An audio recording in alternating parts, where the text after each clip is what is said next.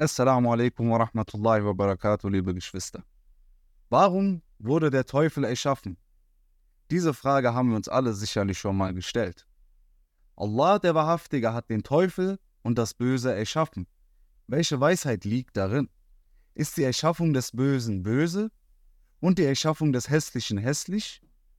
Die Risail Nur sagt dazu, keinesfalls.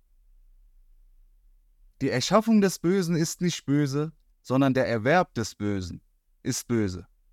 Denn die Schöpfung und die Erschaffung betrachten das gesamte Ergebnis.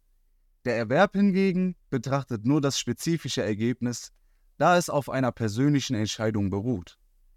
Zum Beispiel hat das Eintreffen des Regens tausende von Auswirkungen und sie alle sind schön. Wenn manche aufgrund von ungünstigen Entscheidungen durch den Regen Schaden erleiden, können sie nicht behaupten, dass die Entstehung des Regens keine Barmherzigkeit sei, oder gar urteilen, dass die Erschaffung des Regens böse sei. Vielmehr hat er aufgrund ihrer ungünstigen Entscheidungen und ihres Missbrauchs negative Folgen für sie mit sich gebracht. Ebenso hat das Feuer in seiner Erschaffung viele Vorteile, die allesamt gut sind. Doch wenn einige aufgrund falscher Entscheidungen und unsachgemäßer Nutzung Schaden durch das Feuer erleiden, können sie nicht behaupten, dass die Erschaffung des Feuers an sich schlecht sei.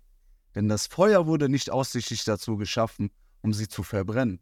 Vielmehr haben sie durch ihre eigene fehlerhafte Wahl ihre Hand in jenes Feuer gelegt, das einst ihr Essen zubereitete und machten sich diesen Diener zum Feind. Zusammenfassend, für einen großen Nutzen wird ein kleines Übel akzeptiert. Doch wenn man einen großen Nutzen aufgibt, um ein kleines Übel zu vermeiden, begeht man ein noch größeres Übel.